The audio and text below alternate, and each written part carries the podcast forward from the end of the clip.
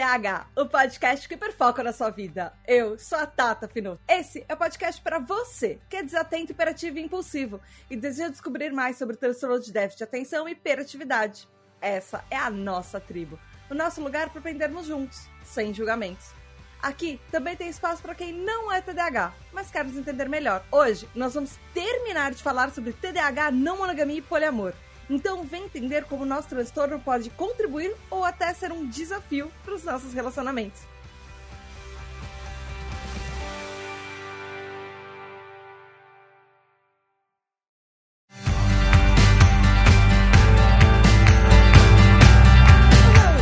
essa é a segunda parte do episódio. E se você está aqui, você não começou na primeira parte, volta para volta um episódio. A gente começou falando sobre não monogamia e, e poliamor, poligamia, enfim. Na primeira parte, volta um episódio. Esse é o episódio 93. Você tem que voltar para o 92. No começo do mês, uma semana para trás, está do ladinho no, da onde você está ouvindo. É só parar e voltar. E lembrando que comigo estão duas pessoas maravilhosas. Está aqui comigo Ana Lê, que é, que é designer, que é quadrinista, que é ilustrador e que faz tiradinhas. Olá de novo, Ana Lê. Obrigada por estar aqui. Olá, olá de novo, olá. Muito feliz.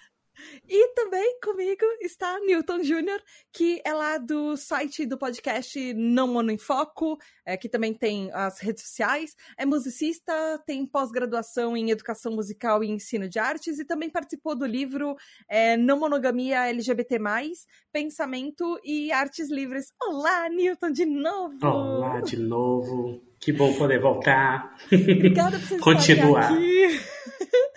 Gente, antes desse episódio começar propriamente, eu acho que eu tenho que deixar um alerta de gatilho.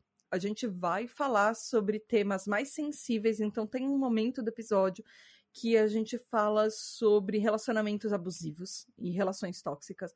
Então, se você talvez tenha algum tipo de gatilho com esse assunto, é, ouça com cuidado, mas a maior parte do, do episódio a gente não fala sobre isso, mas tem um momento que sim. Então, se você é, quiser, quando a gente começar a falar, se você quiser pular alguns segundinhos, tá tudo bem. Se respeite. Ou pausa e vai ouvir num outro dia que você tá melhor, enfim. Respeite seus limites e eu tinha que deixar esse aviso aqui recadinhos. Você sabe que para a tribo continuar, a gente depende literalmente de você que está aí do outro lado ouvindo, então vá lá em apoia.se barra e considerem em apoiar a tribo TDH, virar um TDH Hyper, porque com isso você tem direito a votar nos temas dos episódios, inclusive os nossos TDH Hypers que foram responsáveis por votar nesse tema de episódio que a gente está gravando hoje. Uh, tem também um grupo secreto no Telegram com mais de 230 pessoas e crescendo a cada dia, a cada mês, enfim. É, você pode participar das lives. A gente fez lives no fim do ano com a Copa e também tem lives de joguinhos de vez em quando, só para descontrair, enfim. Então vai lá, apoia.se barra TDH e os nossos TDH Hypers também recebem parabéns no mês dos aniversários deles. E os aniversariantes de fevereiro são Roger Lima e Eric Mota, que os dois fazem aniversário dia 18 de fevereiro. No dia 19 de fevereiro tem Fernanda Lopes, dia 23 de fevereiro tem Jackson Luiz, junto com Heloísa Pássaro. Dia 24, no dia seguinte, tem Marta Martins. E junto com Fernanda Tavares, as duas dia 24 e dia 25, Maria Guizo. E 26 de fevereiro, Diego Fiuza. Também no dia 21 tenho eu, e, e para os nossos TDH Hypers que fizeram aniversário no melhor mês do ano, fevereiro é o melhor mês. Então, parabéns, parabéns, parabéns, parabéns. Muitas felicidades para vocês. Beijos especiais da Tata. Yay! E é isso, vamos continuar a conversa, vamos pro episódio. Esse conceito de amor romântico tá muito atrelado a uma frase que a gente ouve muito desde criança, que é encontrar a outra metade da sua laranja. E eu sempre achei que, assim, essa eu vejo vários problemas nessa expressão, porque é, não é encontrar uma metade que vai te completar. A gente deveria, continuando a metáfora das frutas, nós deveríamos ser laranjinhas completas, de entender que a outra metade é o autoconhecimento, entender quem é você por completo, e aí convidar, sei lá, umas outra laranjinha para sua fruteira, pode ser uma maçãzinha, pode ser uma banana, e aí você coloca as pessoas da sua fruteira, sendo que você é uma frutinha completa e você convida outras frutinhas completas, porque você tentar é, encaixar metades de laranjas diferentes, ela e tem muita gente que eu acho que talvez faça isso, vá para relacionamentos, abra relacionamentos para tentar salvar um relacionamento de coisas que estão faltando uh, dentro de si para completar aí uma expectativa real de, da pessoa com quem você tá. E esperando esse eh, essa completude em alguém que você não tem em você porque você não se conheceu. Então eu acho que talvez seja uh, tenha outros passos para trás que a gente precise dar antes de pensar em relacionamentos como um todo. Tá? em se conhecer para depois entender quem vai fazer parte da sua fruteira. Pode ser uma outra frutinha, podem ser várias outras frutinhas, mas não compensar coisas que você não tem a completude em você de. E assim, ninguém vai ser completo, nunca, gente. A gente tá sempre em construção, mas é, pelo menos entender quem você é para partir desse princípio, quem, o que você quer, o que você não quer. E mesmo que seja para descobrir com outra pessoa, assim, ou com outras pessoas, mas partir desse de não colocar pessoas no relacionamento para salvar. E, e, eu tô falando pessoas no plural, porque tem gente que não faz isso com outras pessoas no relacionamento, faz isso com filhos. Do tipo, ter filhos para salvar o relacionamento, e isso também. Isso é pior ainda, porque aí você vai querer colocar um serzinho que não tem culpa de as coisas já não estavam legais antes dessa criancinha nascer. Então. Ou até ter filhos porque é uma cobrança social, porque você deve é. ter filhos. É. Aí de novo a gente volta pra escadinha relacional, né? Tipo, você namora, você noiva, noiva. Como é que fala? Noiva? Não sei. Travei aqui. Você casa, você tem filhos, você fica com essa pessoa pro resto da vida e não sei o que, e você morre. E é, é. isso. É. É, e, e, são muito cobranças que as pessoas têm, especialmente de pessoas que nasceram com útero. E independente de como você se relaciona e de, de como você se enxerga, pessoas que têm úteros têm, têm essa cobrança. É, e é real. E eu sei, é, e, e, eu sei assim, por, por experiência própria, que as pessoas controlam o, o relógio biológico do meu útero muito mais do que eu controlo ele. E eu, eu, estou há décadas ouvindo sobre o relógio biológico do meu útero e o prazo de validade dele. Então, tem outras agressividades sociais que a gente passa simplesmente por ter um útero ou não. Então. Quando uma pessoa decide falar, eu decidi que não é para mim é, ter filhos e tal Vem aquela questão do, mas quem vai cuidar de você na velhice? Uhum. Tipo, aí a gente vê esses papéis sociais sendo aplicados nisso também. Você tem que ter filhos, porque você tem que ter alguém que cuide de você na velhice, que passe, entre aspas, o seu legado. Então são. É, é bizarro, é bizarro. Inclusive, eu nem tinha pensado nisso na pauta, mas me surgiu a dúvida de. Provavelmente vocês já ouviram a questão do e como contar não monogamia para criança ou como criar uma criança na não monogamia, porque eu imagino que deve ser um dos inclusive um dos preconceitos que inclusive é, pessoas LGBTs também ouvem muito. Ah porque como é que você vai contar para criança? E assim tão naturalmente mas eu, eu quero entender como é que vocês é, porque gente tem crianças que nascem em, em relacionamentos não monogâmicos tá tudo certo sabe? É, crianças que, criadas inclusive aquela expressão de é, precisa de uma vila para criar uma criança, e talvez seja mais até literal nesse sentido, inclusive. Tem uma frase da Sônia Guajajara, que é uma liderança do povo Guajajara, que eu sempre cito, que ela fala que a ancestralidade sempre ensinou que o sentido da vida é coletivo.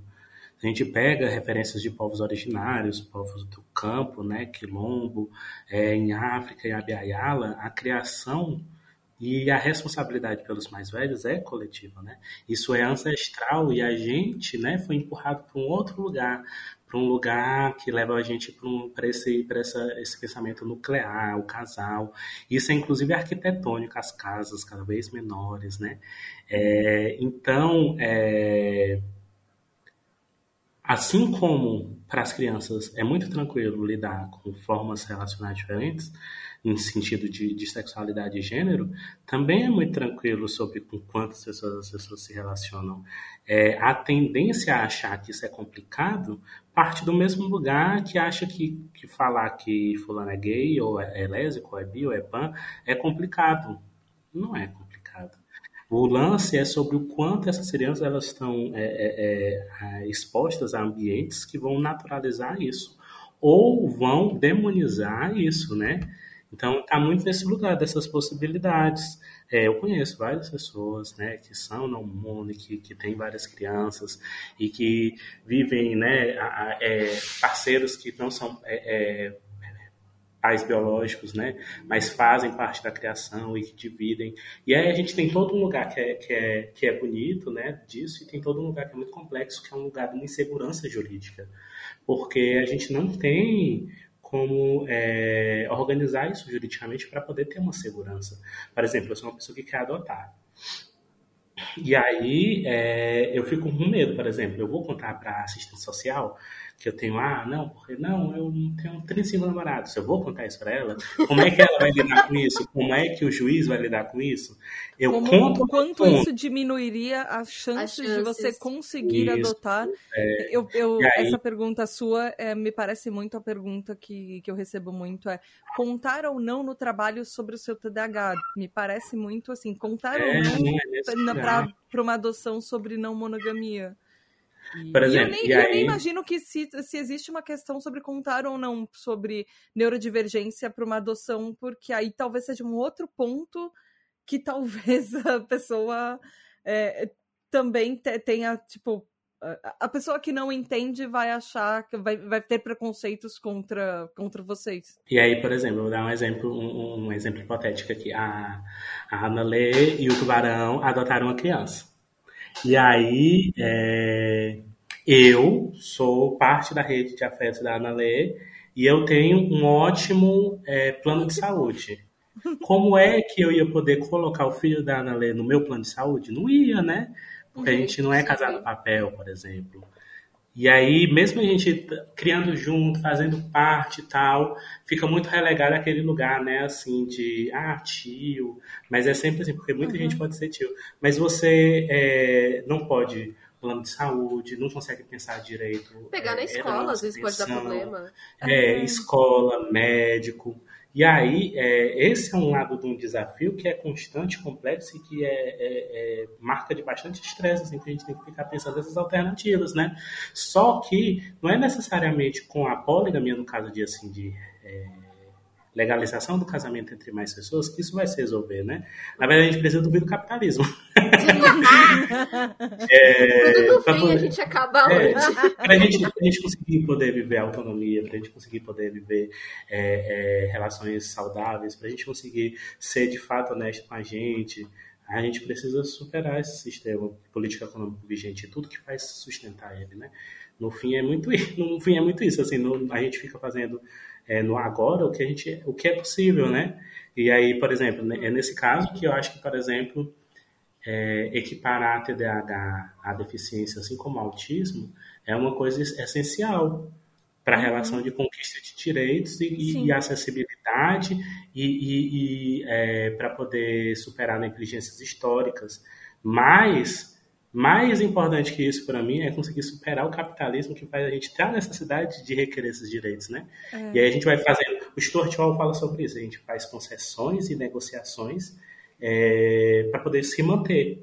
Mas a gente, é, é eu particularmente, sou que mantém um, um, um horizonte revolucionário, né? Para poder sair desse mundo, dessa imposição colonial, para muitos outros mundos possíveis tinha muitos mundos aqui, né? E aí a gente. Aí cagaram tudo. E a gente. aí chegou o imperialismo. Ah. O, o, o, livro novo da Ailton Krenak, né? Lança esse mês, inclusive, que é, é eu acho o, o, título incrível, que é, é, é, é Rumo a um Futuro Ancestral. Futuro ancestral. É incrível, Bonito. incrível, incrível pensar sobre isso. E, e a, o Ailton Krenak é incrível, né? E aí eu acho que é, é muito isso, assim, para mim, enquanto, enquanto pessoa com deficiência, pessoal de TH, é, também é essencial pensar o fim do capitalismo, né? é, como forma de, inclusive, como, como estratégia de sobrevivência. É, e, e eu queria aproveitar. É, vocês acham que assim, é, pessoas neurodivergentes, especialmente TDAHs, a gente de alguma forma tá mais atraído à não monogamia ou algum é, algum tipo de relacionamento vai, aberto, não monogâmico, poliamoroso, enfim, porque eu, é, é, engraçado como em várias pesquisas eu achei isso, mas apesar de não existir estudos sobre isso, é, é uma temática que eu vejo frequente, é, principalmente entre neurodivergentes, falando, debatendo até mais a não monogamia. É, talvez porque alguma, algumas até das coisas que vocês já falaram, sabe? Porque é, a gente foge do, do, de padrões sociais. A gente já foge da do, do que a sociedade espera da gente, que seja neurologicamente, mas a gente já, já é diferente.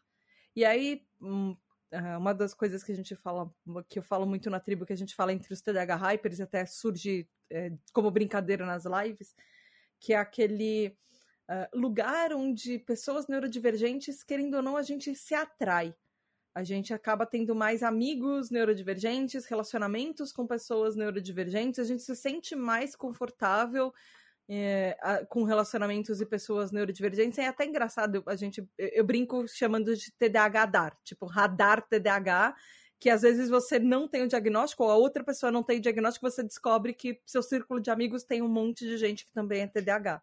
Meio que parece que um radar de, de neurodivergência.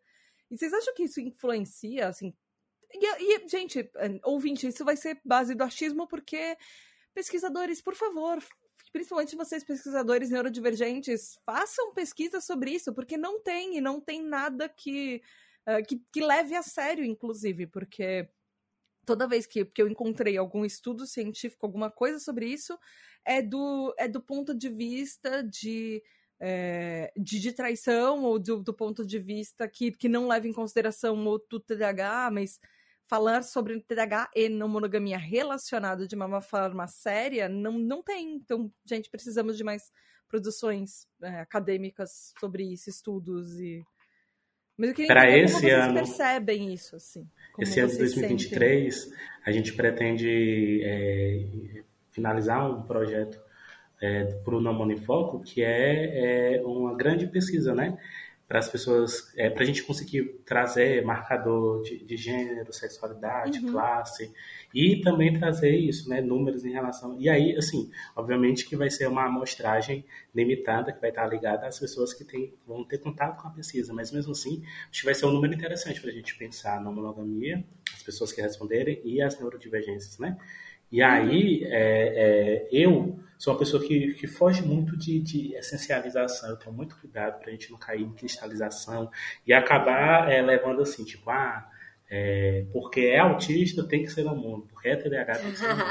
Porque as pessoas não, elas acabam caindo muito. se sentir mais confortável ou não. E aí, não, é, mas é porque entender... eu acho que as pessoas, por exemplo, é porque é, é uma experiência que eu imagino que tu não tenha tido. Mas eu com certeza a Ana já teve. Se você é uma pessoa com autista TDAH e fala sobre no mundo, no Twitter as pessoas vão chegar dizendo assim: Ah, então você está dizendo que todos nós somos iguais? Ah, sendo que a gente está falando uma vivência é... pessoal, por isso eu tenho muito cuidado quando Aconteceu, na verdade, até coisa pior comigo, de tipo, estar falando sobre não monogamia, a pessoa printar minha bio, que fala que eu sou autista TDAH, circular o autista e falar, tá explicado.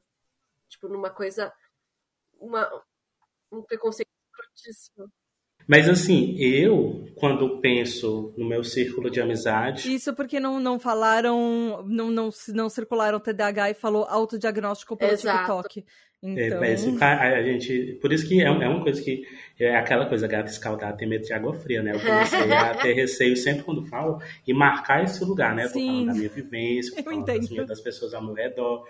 Mas as pessoas, é, eu, felizmente, sou uma pessoa que eu tenho muitas pessoas no, no meu círculo, várias pessoas no mundo, nos grupos do projeto, várias pessoas no mundo, em todos esses lugares, e em sua maioria são pessoas negras, indígenas, LGBT, PCD, pessoas neurodivergentes, e as pessoas próximas a mim também são pessoas neurodivergentes, e é, a maioria, E é, é muito sobre esse lugar confortável para ser você, que como tu estava falando. Eu não sei se é uma tendência, eu não sei se é, é algo que atrai, mas para essas pessoas foi. E eu fico muito feliz de ter sido, porque me deu a oportunidade de estar nesses lugares seguros. Nesses lugares seguros de você poder, por exemplo, estar ah, ah, eu não sei, Ana Lê, se eu posso falar do último Comunidades em Foco, sobre como foi para ti, porque a Ana Lê, a gente estava reunido, uma galera, eram quase 50 pessoas, e teve um momento que ela não estava ali com bateria social para socializar e ela se afastou. E ninguém em nenhum momento achou aquilo ali, meu Deus, como ela é estranha e tal, porque todo mundo que estava ali tinha consciência disso e muita gente também era pessoa neurodivergente. Não, eu preciso adicionar que uma outra pessoa autista sentou do meu lado e ficamos dois autistas ali quietos, sendo crise, até passar. O máximo que aconteceu foi, tipo, pessoas virem perguntar, tá tudo bem, precisa de alguma coisa. E a gente comunicou, tipo, ah, o som é porque, tipo, era um espaço que o teto não era muito alto. E aí tava um negócio de DJ ali tocando. Hum. Então ficou ah. abafado o som. Então eu e essa outra pessoa, a gente. Nós dois entramos em crise e precisamos nos afastar. E foi isso, a gente só explicou e respeitaram. E aí, o, fato de ter mais gente, eram pessoas não mono e pessoas neurodivergentes. E isso uhum. proporcionou esse espaço seguro pra gente. Então, assim, é, essa experiência, a minha experiência nisso, é, ela é muito gratificante por conta disso, porque me permitiu conhecer outras pessoas, me permitiu conhecer pessoas que estavam no início desse processo, e que é, agora né, chegaram no laudo, por exemplo, assim, conseguiram mais coisa, me permitiu conhecer pessoas que já viviam com isso há bastante tempo e me ajudaram no meu processo de investigação. Então, é, eu, eu não, não, não, vou dizer assim, ah, eu acho que tem uma tendência, mas para essas pessoas teve essa proximidade justamente por essa oportunidade por, de ser você, essa oportunidade de vivenciar essas coisas que a gente quer vivenciar, desse conhecimento do novo, é, dessa excitação é, é, é, com essas novas possibilidades e também é, uma excitação com um envolvimento no movimento social, um envolvimento numa reivindicação política. Tudo isso foi muito contemplado para essas pessoas, né? E no caso para mim também. Então, é, eu fico muito feliz de, de, ter esse lugar, porque é um lugar que eu me sinto seguro e fico é, é, é, é muito bom você poder é, ser estranho o quanto você for, que as pessoas vão estar de boa porque elas também são estranhas. é, as pessoas gostarem de você, de ser estranho. Tipo, vamos ser Tipo a gente, a gente lá no, no, no mezanino da, da estéreo.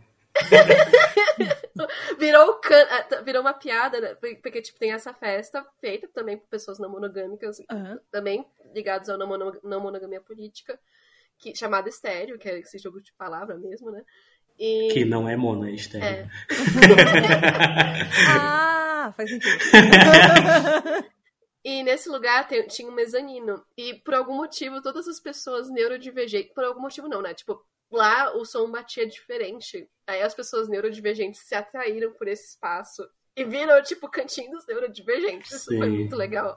Foi muito mágico. E as pessoas, tipo, no grupo do WhatsApp falando, tipo, meu Deus, tô tendo sensibilidade à luz, alguém tem um óculos para emprestar? Aí a pessoa sai correndo para emprestar o óculos. Tipo, isso é, é, é, é incrível demais. Então, é eu... criar um senso de comunidade. Isso, isso. Acho que comunidade, diálogo, comunidade, coletividade, sinceridade são palavras tônicas, né? Assim, para a gente pensar essas construções. É aquele que estava falando, ah, porque eu não, não, quero estar no Tinder e tal. É menos sobre isso e mais uhum. sobre, é, por exemplo, ter a possibilidade, no momento em que quiser, não ser um problema, que eu imagino que é o lugar que tu tá, assim, tu disse que se sente confortável onde tá, mas não é como se vocês não tivessem a abertura para conversar sobre isso tem pessoas que não podem falar. É, e a gente sabe o que é que dá, né? Então, acho que é muito sobre isso, sobre a oportunidade de poder conversar, poder dialogar, poder mudar, poder se aprofundar no tema que for, poder propor as coisas uhum. novas, né? É, ainda que, que, que você não, que, não queira se relacionar afetivo sexualmente com outras pessoas, mas pensar suas outras relações de amizade, por exemplo, de uma forma é, que busque mais equidade, uma forma que, que busque um, um, diálogo mais honesto, por exemplo, sabe? Sim, tem, pessoa, tem muitas pessoas assexuais, tem muitas pessoas demissexuais, inclusive é inclusive uma demanda uma demanda bastante hum. que as pessoas pedem, ah, na monogamia e esses temas, assim, porque é, é, justamente isso, às vezes falta esse referencial, as pessoas querem falar muito, né? Uhum. E é, é, é, muito menos um, sobre modelo relacional e muito mais sobre é, essa importância de a gente se unir enquanto comunidade também. Porque não tem aquilo, né, que eu estava falando, é um ensinamento ancestral, né? A gente que foi afastado dele muito por conta do capitalismo também. Faz sentido. Ana, como é que você vê isso? De tipo, só complementando um pouco também do que o tu falou sobre é, pessoas neurodivergentes, porque você também, um dos seus relacionamentos é neurodivergente, você, você começou falando isso é, dentro da, de, de não monogamia. Ah, eu, eu concordo em, em gênero, número e grau. Eu acho que eu arrisco dizer que a, a gente tem uma tendência a questionar mais as coisas, justamente. Ah por a gente acabar vendo as coisas de uma forma diferente, vamos dizer assim. Então, é aquela uma abertura, coisa. né? É, então, como a gente já tá mais fora, assim, por exemplo, por muito tempo, meu hiperfoco foi é, entender comportamentos sociais. Então, eu, eu, era o tipo de pessoa que perguntava por que, que as pessoas fazem isso? Por que, que você cumprimenta assim? Por que, que isso acontece? As pessoas ficam, tipo, só é assim. Então, tipo, já tem esses. Eu já aí eu falando por mim, eu já tenho esse senso de, de questionador de meios sociais, porque para mim muitas regras não fazem sentido. É tipo, nossa, vocês estão gastando energia à toa. É tipo, aí quando eu falo essas pessoas neurotípicas ficam assim. É. E é isso. é, mas, tipo, se olhar o meu processo de entrar na não monogamia, veio muito desse aspecto de questionar. É uma coisa que é até engraçada, porque esse meu parceiro, Lipe barra Tubarão também, que, que é o apelido dele, ele tinha tido. Eu já tinha. Eu era tipo aquela pessoa da faculdade, a feministona da faculdade, que as pessoas iam perguntar coisas e desabafar e pedir ajuda. Eu era essa pessoa. E eu via muitos casos de, tipo, de a pessoa, ou ela querer, tipo, ficar com outras pessoas, mas namorava e sofria com isso. E eu ficava tipo, meu, conversa e vai pegar outras pessoas, foda-se. Ou o contrário de tipo, ah, eu saí do armário como bissexual pro meu namorado, mas agora ele quer me fazer beijar outras meninas. Eu ficava tipo, mano, isso é uma merda. E eu tinha um problema com o termo do, do relacionamento aberto, porque justamente com as coisas das regras, e eu ficava assim, mano, não faz sentido. Eu até falei pra uma amiga minha, mano, ou você abre de vez ou, ou para com essa merda. Aí estou eu falando particularmente com essa menina anos atrás, né? Em 2016, 2017, não sei. E aí, quando eu conheci Lipe, ele tinha saído de um outro relacionamento e eles eram ainda melhores amigos, assim. E ele falou: Ah, a gente teve um relacionamento aberto. Eu perguntei, assim, desconfiada: E quais eram as regras? Ele ficou tipo: Não existe regra, nunca existiu. Ela é, é uma pessoa livre, sempre foi. E eu fiquei tipo: É essa pessoa. é esse cara. Então, partiu muito desse negócio. E eu tinha na cabeça, tipo, tá, ele teve um relacionamento aberto. E, tipo, eu também sou demissexual. E eu ficava na cabeça achando, tipo, nossa, ele vai. É, eu tinha acabado de sair de um relacionamento abusivo, inclusive. Uhum. É, foi um momento muito, muito atropelado da minha vida, porque eu ficava, tipo, eu não vou beijar mais ninguém. Aí ia beijar. Ah, mas eu não, não vou namorar com mais ninguém. É, apareceu o Felipe. Aí foi, foi muitas mudanças de uma vez. E era, era, até engraçado, porque acho que o Newton chegou a comentar em, aqui em algum momento de, tipo, de, às vezes a pessoa achar, tipo, ai, ah, eu tenho tendências monogâmicas, ai, eu tenho tendências não monogâmicas, e não é isso, que nem ele explicou, é uhum. um, uma decisão política. E eu, e eu cheguei, muita vergonha de falar isso, mas eu cheguei em algum momento, tipo, falar, tipo, cara, eu acho que eu sou naturalmente monogâmica. Aí o Felipe me olhou assim, falando, peraí, calma lá, vamos repensar um pouquinho. Então, estar com uma pessoa que, tipo, deseja, tipo, me, me desejava muito me ver livre e eu e estudar junto, porque ele também virou um hiperfoco dele de, de uma certa forma, a gente uhum. debatendo, a gente compartilhando texto, compartilhando vídeo.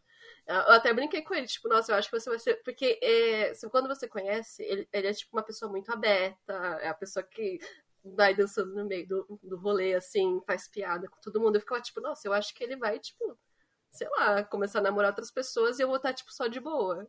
Isso não era um problema, nunca foi um problema para mim pensar assim. E na verdade, não foi exatamente isso que aconteceu.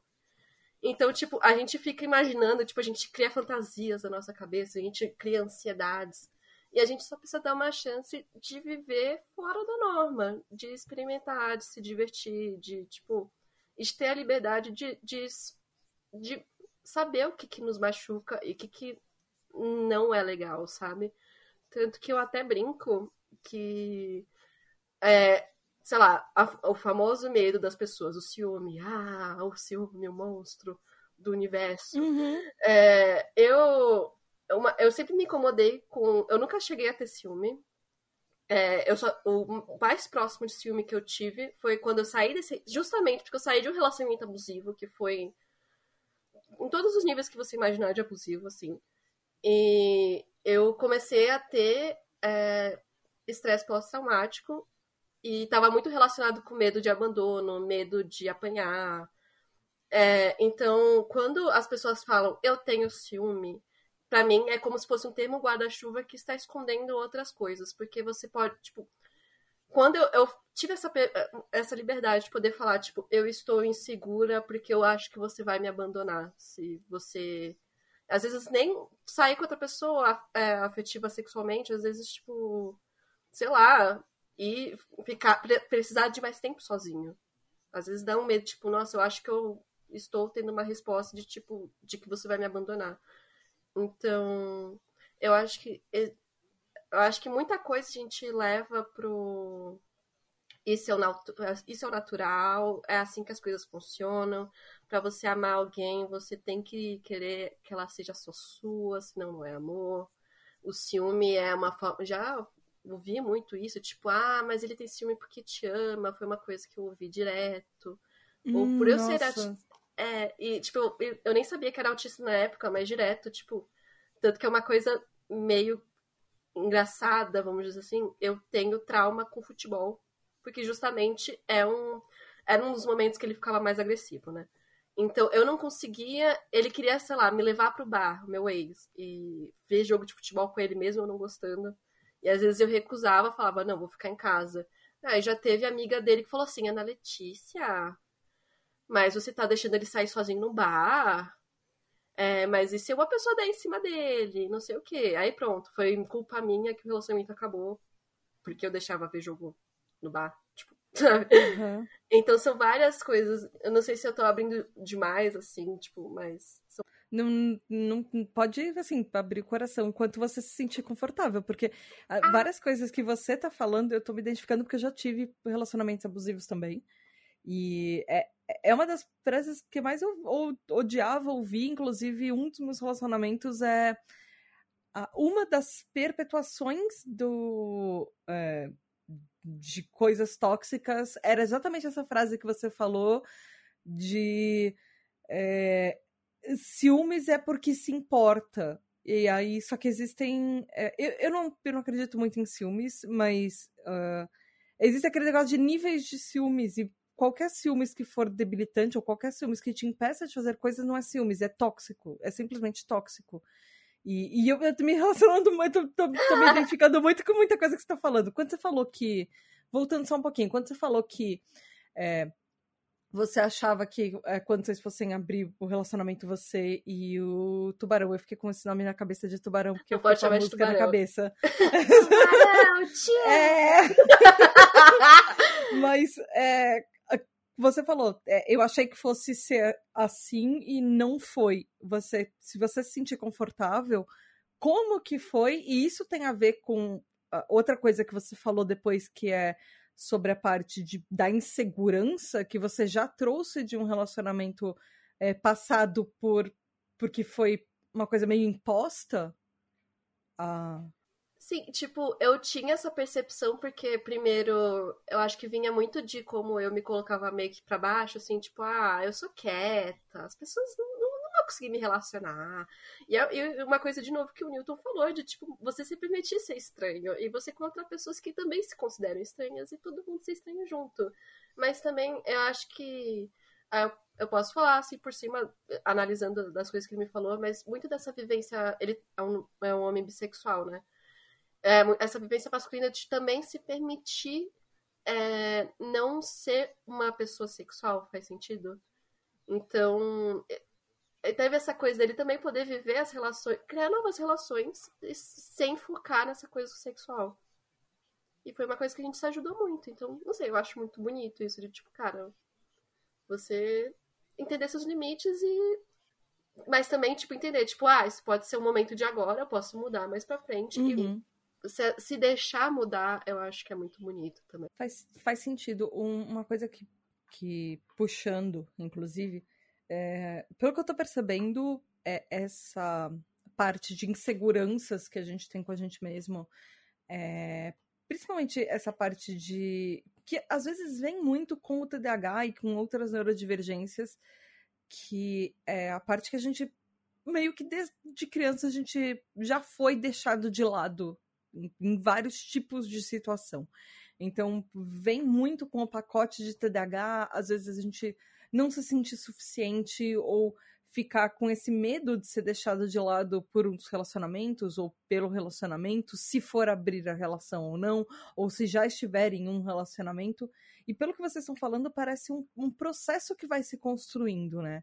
Do tipo, você sair desse lugar de é, insegurança e se duvidar para ente entender mais na não, se entender mais na não, monogamia até e deixar de lado essas coisas.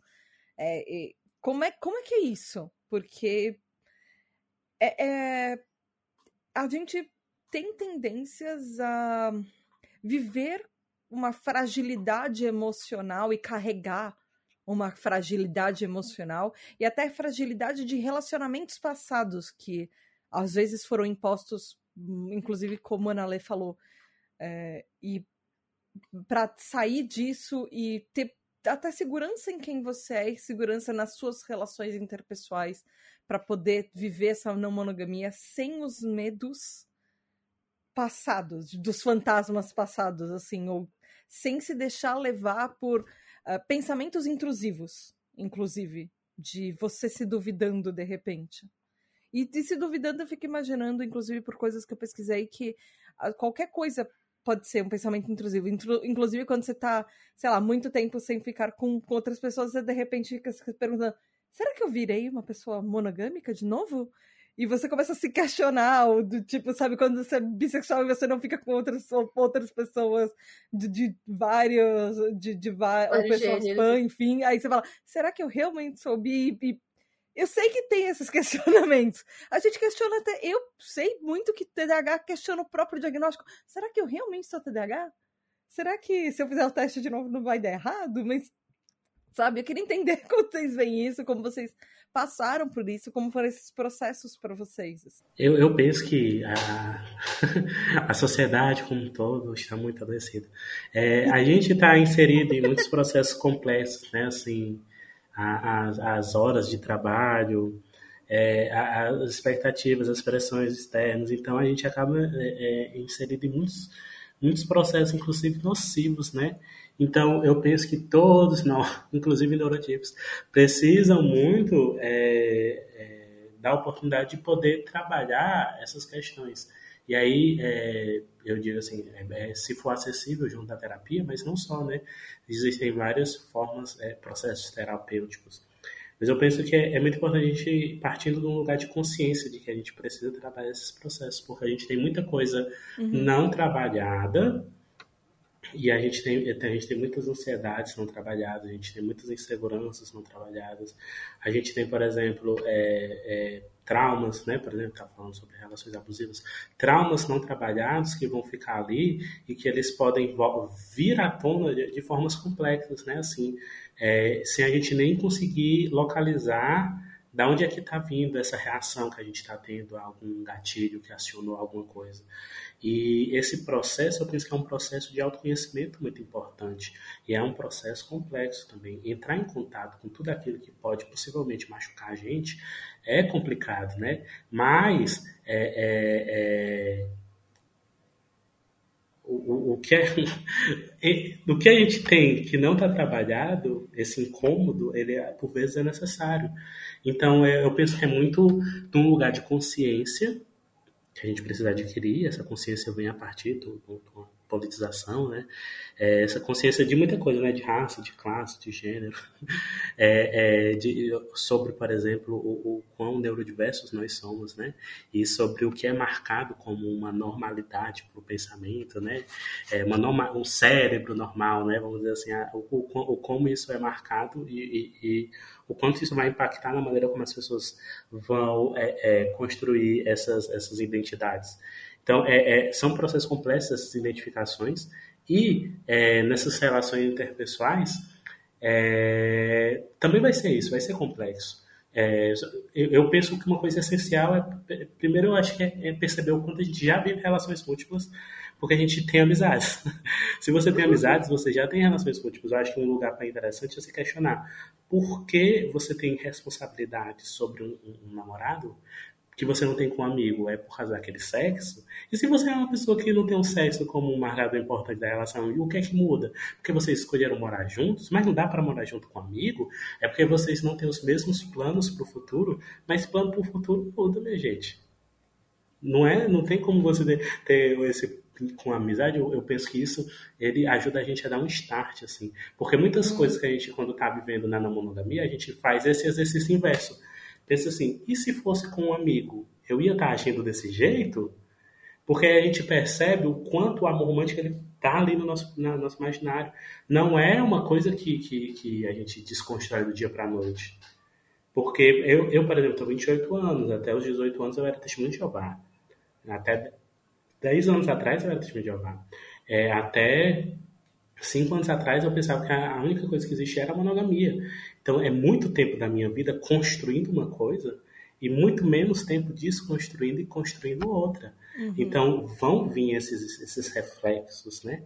É, esses reflexos. Né? É, é, tanto é que, é, é por exemplo, o que a gente tem de contato com as produções midiáticas ainda é sobre isso também, né?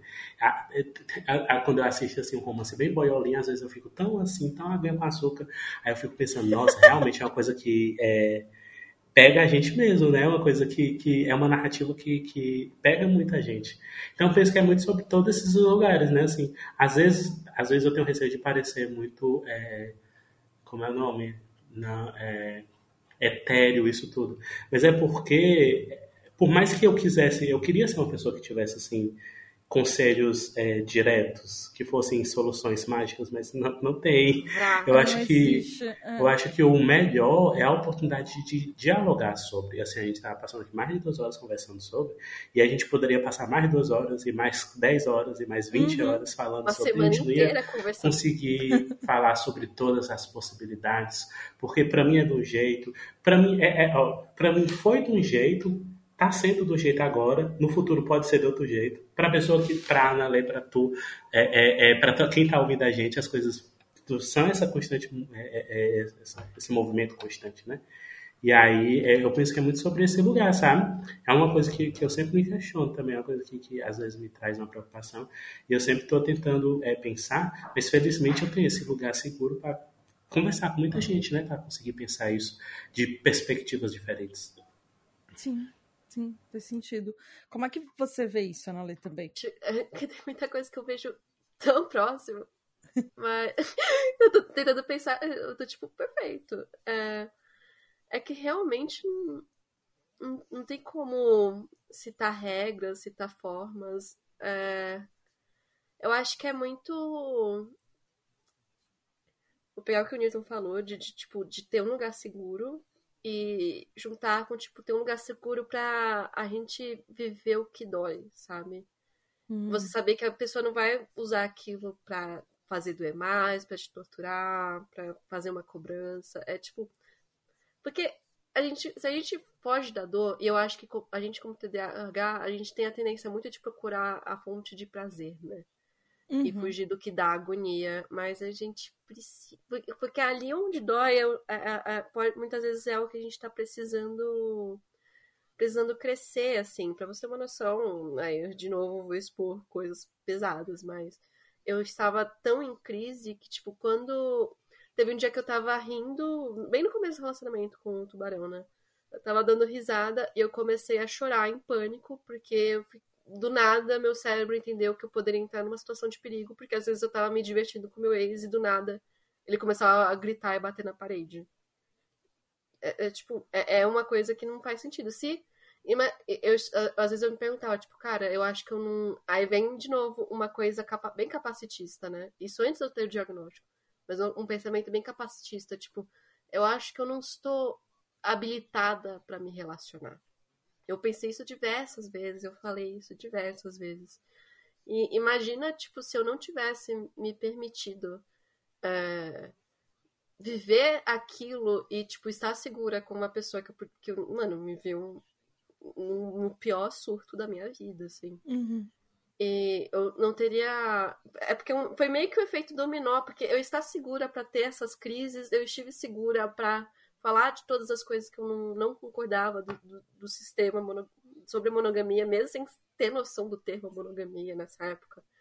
Foi tipo uma bola de neve, bola de neve, não, um efeito dominó, assim, tipo, é, eu não me abriu tanta coisa, então, tipo, naquele momento que eu estava sofrendo tanto, tipo, cara, não vou conseguir sair disso, vai ser horrível. E poder viver isso, não romantizando o sofrimento, obviamente, pelo amor de Deus, gente, mas no sentido de não fugir das coisas que eu precisava me cuidar.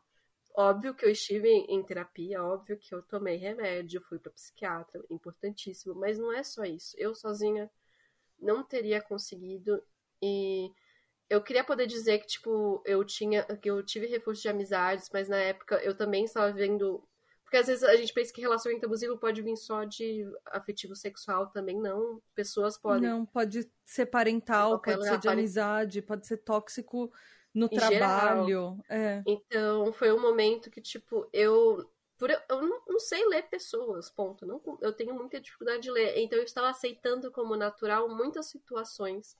E foi esse tempo, foi um. Esse, esse ano, assim, 2017, 2018, foi um ponto de virada tão grande, assim, de como eu, de, eu me cuidar, me priorizar, no, não no sentido, tipo, ai, nossa, não vou pensar em mais ninguém, mas no sentido de, tipo, cara, eu estou aceitando situações muito, muito, muito merda, sabe?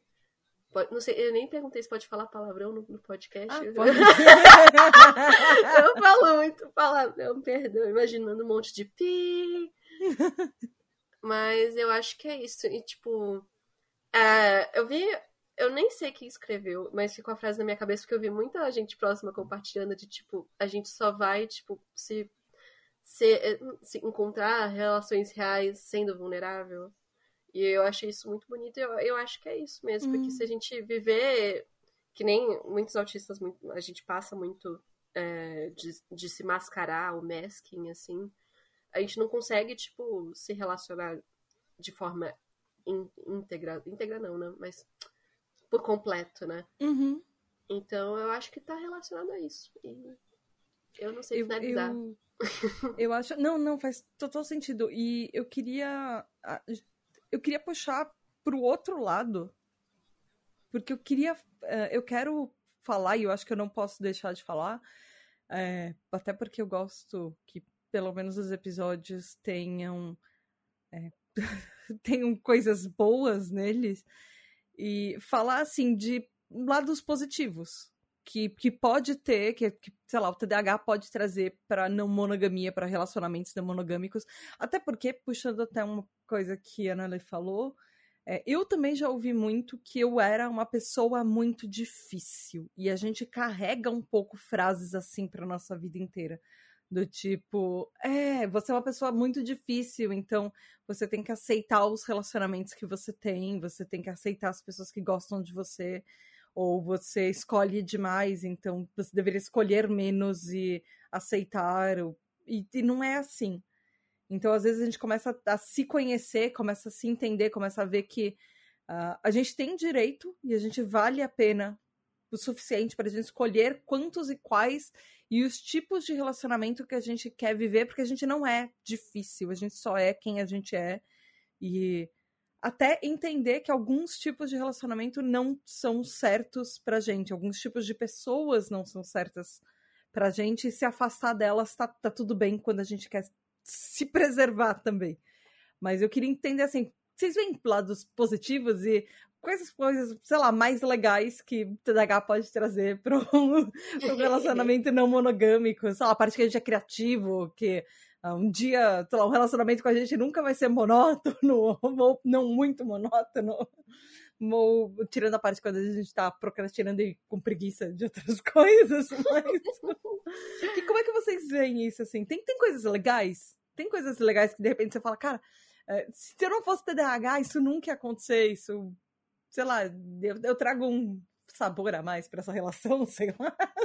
Eu acho que é, é, no, no, momento que você começa a entender é, o que é o TDAH e o que é você, né, ser a pessoa com TDAH, você começa a perceber o quanto é, é essencial na, na maneira como você interage com o mundo, né? E não ia ser diferente com, a, com as nossas relações interpessoais, né? E aí eu penso que para a teoria da não monogamia, é um ganho muito grande pessoas no TDAH pensando ela, porque eu acho que, que abre é, essa possibilidade, assim, né? Justamente esse pensamento que vai ser mais é, é, plural, no sentido de pensar essas as diferenças, né? Tratar as diferenças como parte da pluralidade, né? E tratar como as, é, esse aspecto positivo, as diferenças. É bom ser diferente, é bom que existem essas diferenças também, que a gente consiga falar sobre elas e marcar elas. E é, eu vejo que, que para as relações como um todo, né? É, é, a oportunidade de você, isso quando né, a gente consegue viver relações com pessoas que tão, que são tranquilas, né? Com você ser TDAH, assim, se você não está numa relação abusiva numa relação com uma pessoa que tem expectativas muito neurotípicas sobre você, né? Mas quando você está relacionando pessoas, com pessoas confortáveis com você ser TDAH, então eu penso que é, é assim, tudo que, que você viveria numa relação com uma pessoa, aí isso é multiplicado. Porque aí é muito isso, assim, essa oportunidade dessas descobertas. E também as coisas boas, assim, também. É uma coisa que às vezes eu acho muito legal, assim, perceber o, o Vitor, por exemplo, que é TDAH também, assim, o quanto uma coisa que estava na cara dele, ele não estava vendo, aí você para e olha assim, olha, tá na minha cara. E é muito, é, são coisas tão pequenas e tão legais. Às vezes eu perco meu óculos e ele tá na minha cara, é uma coisa que acontece bastante. Ou então conversar com outras pessoas no TDAH sobre o quanto a gente tem roxo pelo corpo de esbarroar nas coisas aleatoriamente. E uhum. é, eu penso que todas essas, essas particularidades é, é, muito legal, da mesma forma que é muito legal você conversar com muitos amigos que são TDAH, conversar com muitos amores, e esses amores são serem múltiplos, né? É muito nesse lugar, assim, é, não é, eu não penso que assim, ah, é, traz uma coisa que só, só brilha porque é não mono. É muito pelo contrário, acho que é muito, é muito é, é sobre conseguir. É, não é a melhor palavra, eu não gosto muito de naturalizar, mas é muito sobre isso, sobre naturalizar essas coisas e ter esse ambiente, né? A gente já até falou muito sobre esse ambiente seguro e tal, e eu penso que está muito nesse lugar e é, descoberta também, assim, o quanto a gente consegue, vai seguir descobrindo é, é, se encantando. Eu sou uma pessoa que eu tenho a felicidade de me relacionar com pessoas que gostam de me ouvir falar sobre as coisas que eu gosto. E para uhum. mim isso é uma coisa que não tem, não tem é, é, é, é, valor, porque é muito legal você ver uma pessoa genuinamente interessada enquanto você está falando por horas e horas sobre, sei lá, o pinguim da Macedônia. Porque é. você hiperfocou no pinguim da Macedônia. Eu amo isso. Eu acho que eu posso fazer uma correlação com isso, é que normalmente pessoas neurotípicas, elas têm assuntos muito específicos. Você pode falar sobre séries, você pode falar sobre filmes, você pode falar sobre bem por cima sobre política, porque aí tem um negócio de política não se fala, aí também, né, ou futebol, é, mas aí você vai encontrar uma pessoa TDAH que é tipo, bicho, você viu que, tipo, como são feitas as rodinhas de cadeira de escritório? Aí você vai falar sobre rodinha de cadeira de, escritório. e é, é, é, um negócio muito mágico, assim. Essa o mesmo minha... série, você vai falar sobre. Outras tipo, coisas de série. Todas, é, todas as. Eu tenho um hiperfoco em uma série específica. Então, todas as variações de spin-offs mundiais, o mundo inteiro, até as coisas mais obscuras que aquela série já produziu. Hum. E você assistiu todas. e quer debater sobre pessoa, todas. Sou uma pessoa muito mergulhada no universo Avatar, né? No Avatar, Lenda Jang e tal. E aí, teve uma vez eu tava de noite ouvindo os, os criadores num podcast falando sobre. Eu, eu assisti as entrevistas dos podcasts, li os livros, li as, as HQs, vi os jogos. Eu assisti gameplay de jogo porque eu não ia conseguir jogar esse eu jogo. Eu tenho isso também. Eu, não, eu só então, consigo assistir então, aí é começar a falar sobre o universo Avatar, passar horas e horas e as pessoas genuinamente interessadas. E aí é muito legal isso porque é, a gente está num, num, lugar de relação de que as coisas não precisam ser aquela, aquela performance de interesse, sabe? São uhum. interesses genuínos e isso é, é, muito gratificante. Nossa, eu tenho uma Sim. teoria que eu criei agora na cabeça, posso estar tirando do cu. Mas às vezes eu não tenho. Que nem o negócio do gameplay, né? Tipo, às vezes eu não, eu não vou conseguir jogar, mas eu gosto de ver outras pessoas jogando. Aí eu sinto que às vezes eu não tenho o, não, não vou dizer interesse, mas eu não tenho o foco grande o suficiente para acompanhar uma coisa específica, mas eu, eu, gosto muito de ouvir pessoas falando sobre alguma hum. coisa específica. Tipo, sei lá, o, a, o, Avatar mesmo. Faz muito tempo que eu não assisto Avatar, mas eu amo ver as pessoas falando sobre Avatar, mas por algum motivo eu não voltei a assistir. Mas eu amo.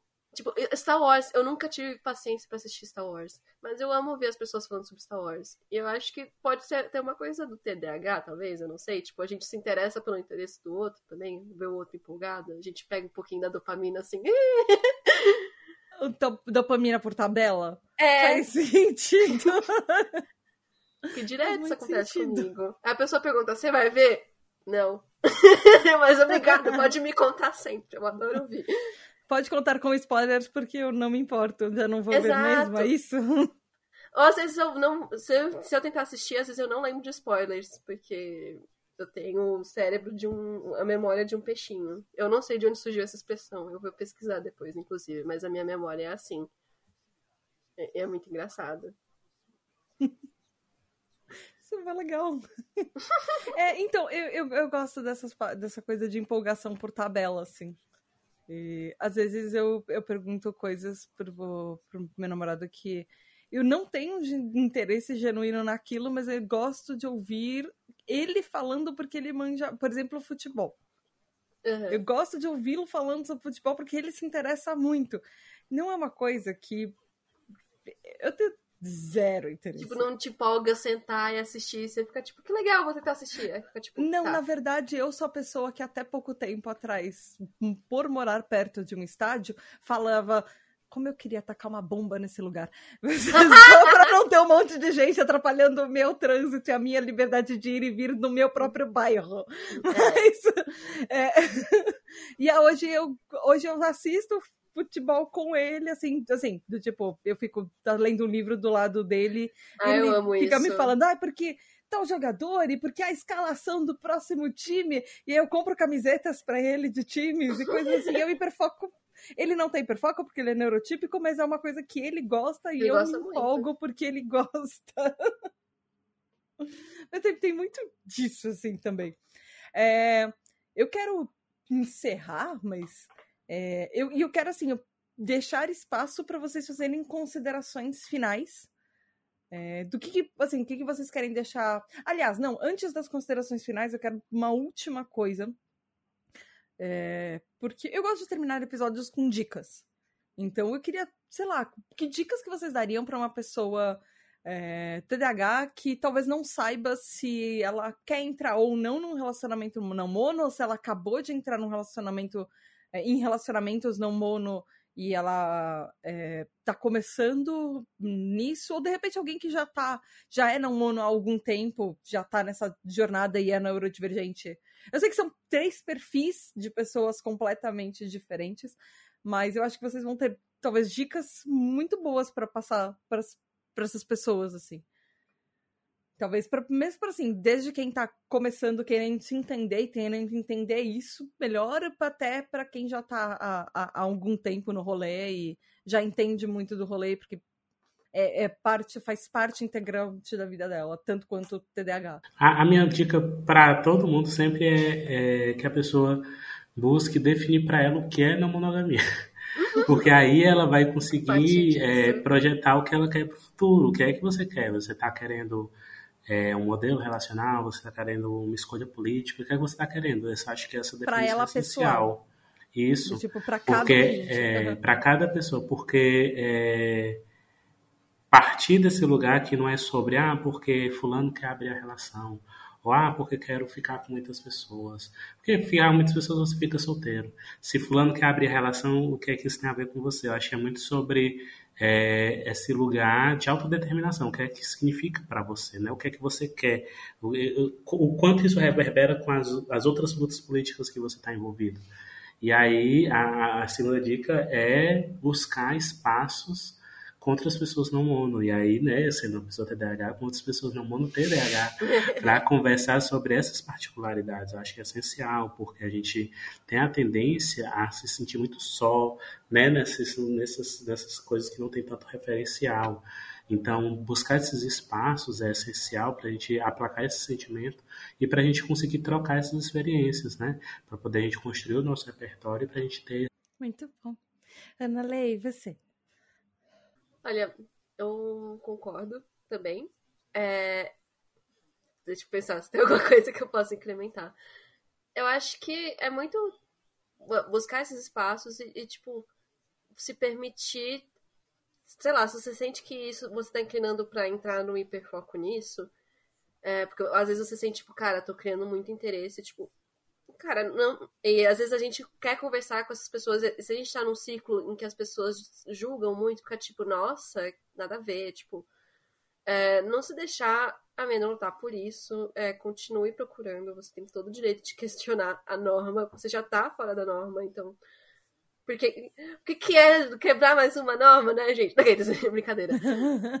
Mas.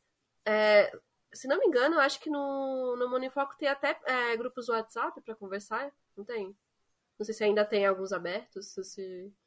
É, próximo ano, quer dizer, próximo ano, esse ano, né, 2023, o WhatsApp ele vai aumentar os grupos de 257 por dobro. E aí vai ter mais vagas, mas sempre tem um grupo do Telegram também. É isso que eu ia falar, Telegram tem, tem mais, gente. Fica no Telegram. Eu, eu, eu, eu, tinha, o primeiro grupo da, da Tributa DH foi no WhatsApp, e a gente migrou há uns três anos pro Telegram e segue firme e forte desde então. Porque o Telegram já tá fazendo várias coisas. E... Gente, o Telegram não tá me pagando, infelizmente. Podia, Telegram me patrocina, mas o Telegram tá implementando é, sistemas de fórum, tipo quase Discord, então ele já está vários passos na frente do. É, não é. Do para grupos grandes, acima de 200 pessoas, estão testando sistemas de fórum é, e, e, e, isso ajuda muito assim para quem tem bastante gente em grupos e, e discussões várias discussões ao mesmo tempo, principalmente pessoas neurodivergentes que falam sobre 15 coisas ao mesmo tempo, conversas paralelas no mesmo grupo, falando por experiência dos, das conversas da tribo, isso acontece e é super normal e tá tudo bem acontecer. Então, ajuda os grupos no Telegram. Bom, bom saber, eu gostei. E vocês têm considerações finais, coisas que vocês não conseguiram falar ou que, que vocês queriam uh, frisar ou deixar qualquer coisa, de repente alguma coisa que eu não perguntei ou só que eu cortei vocês sem querer? que vocês queriam deixar assim do final que de repente ficou de fora? Não, acho que a gente conversou, conseguiu conversar bastante coisa, né? Eu acho que é mais é agradecer mesmo o convite, assim.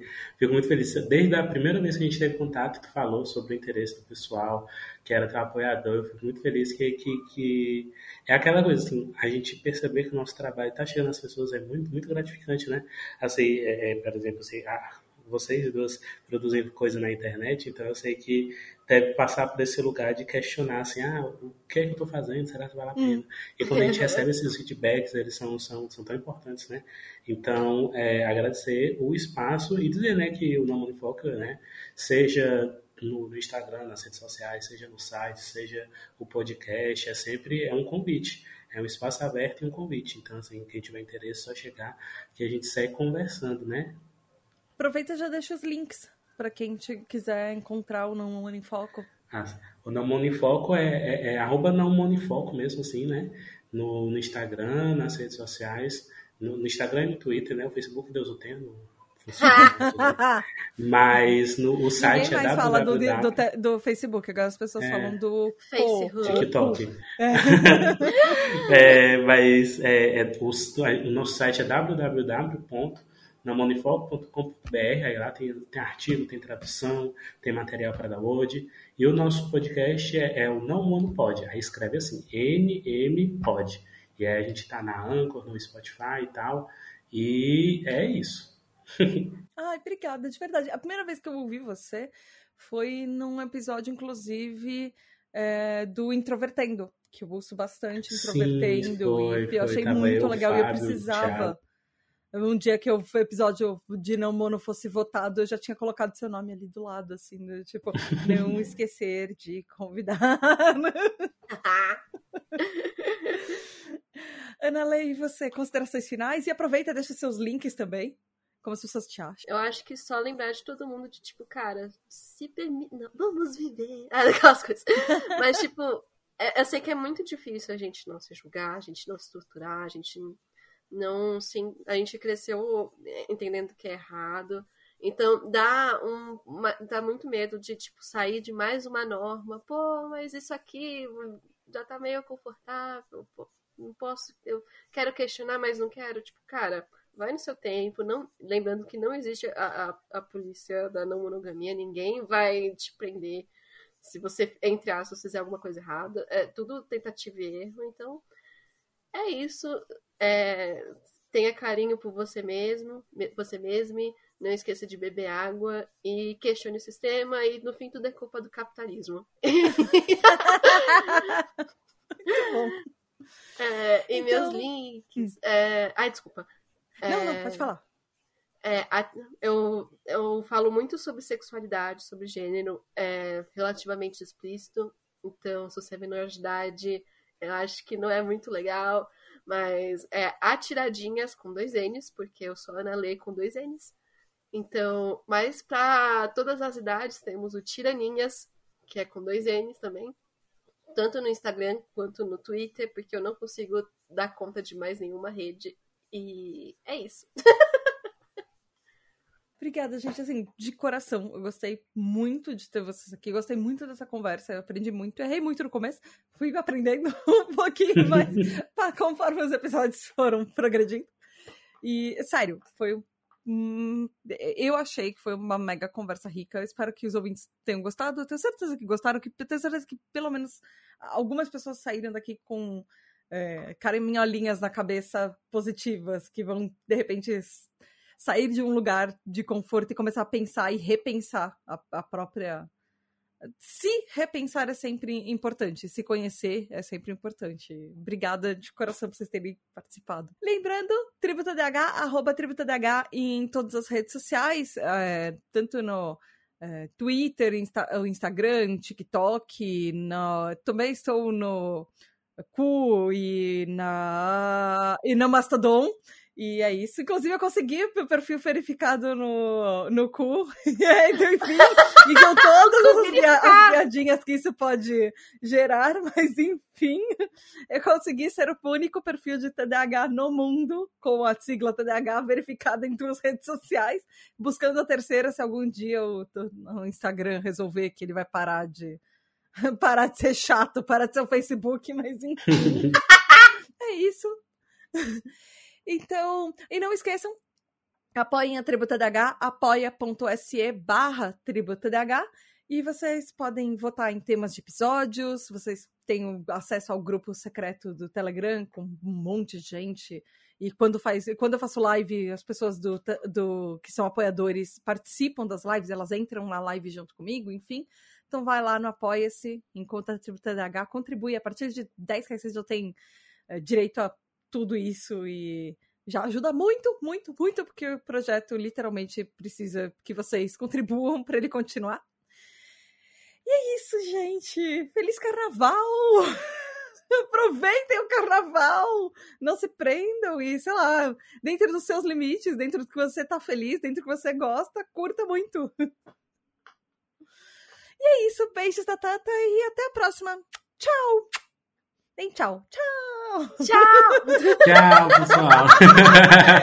Meu Deus! E muito, muito, muito obrigada aos nossos queridos, incríveis, os maravilhosos apoiadores, os TDH Hypers. Gabriel Nunes, Regiane Ribeiro, André Luiz Carvalho, Edu Caetano, Skyatura, Rafa Daniel Jimenez, Rafael Nascimento, Juliana Velma, Mari Mendes, Andréa Martins, Marina Pula, Leonardo Loza, Aline Emi, Alex MF, Ricardo Bruno Machado, Lídia Cassola, Lúcia Bruno de Tonelli, Alexandre Maia, Lucas Nath Ribeiro, Telo Caetano, João Queiroz, Aline Coelho, Juliana Costa, Val Armanelli, João Furtado, Raquel Benck, Paulo Alexandre, Maia Canal, Ana Márcia de Lima, Emerson Carvalho, Tabita Moreira, Ananda Krishna, Diego Quinto, Sara Fernandes Alu, Saulo Valori, Roger Lima, Gabriele Varão, Aline Ayumi, Márcio Bueno, Narcisa, Gustavo Pedralino, Mozatsu André, Tali, Michele, Ferboni, Roberta, Graziella Godoy, Raquel Romaine, Kel Bonassoli, Lígia Mariani, Ellen Tielli, Fábio Brunetti, Zaya, Caroline Duarte, Rodrigo Nowak, Rafael Pinheiro, Paulo Augusto, Marta Martins, Caio Ivo, Cássio Plácido, Maria Luísa, Fernanda Tavares, Sabrina Souza, Marcos França, Helena Gouveia, Maria Guizo, Diego Fiuza, Bernardo Preto,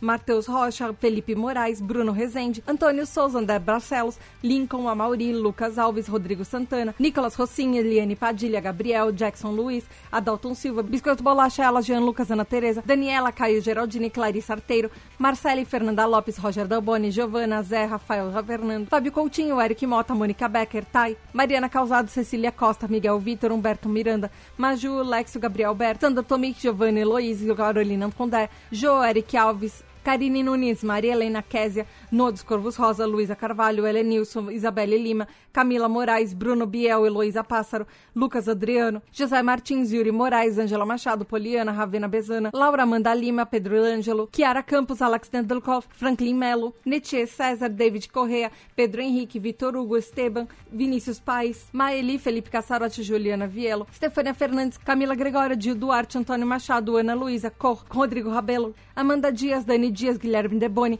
Bianca Schiller, Vanderlan Costa, Laís, Ana Lígia Oliveira, Bel Castro, Poliana Oliveira, Lívia Melo, Clarice, Bárbara Rosa, Alfredo Neto e Ana Luísa, Vinícius Rolim, Chinodex, Pri Mariane, Miriam, Virgílio Beppe Mitsu, Lara Tavares, Jorge Rodrigues, Raíssa Rochadel, Ana Edo, Patrícia Menezes, Tamiris da Silva, Lucas Rocha, Eduardo Ranier, Michel Barros, João Paulo, Fabrício Maciel, Vitor Troque, Flávio Nunes, Kleber André, Jason Silva, Gustavo Vilela, Nayara Tamires, Kevin Luiz Felipe, Ubiratã Júnior, Luiz Calazans, Rodrigo Zotti, Santiago Luz, Marcelo Fragoso, Rodrigo Flores, Cristiane, Gabriela Fernandes, Tamires Ferreiras, Raíssa, Lucas Cardoso, Alexandre Souza, Nath.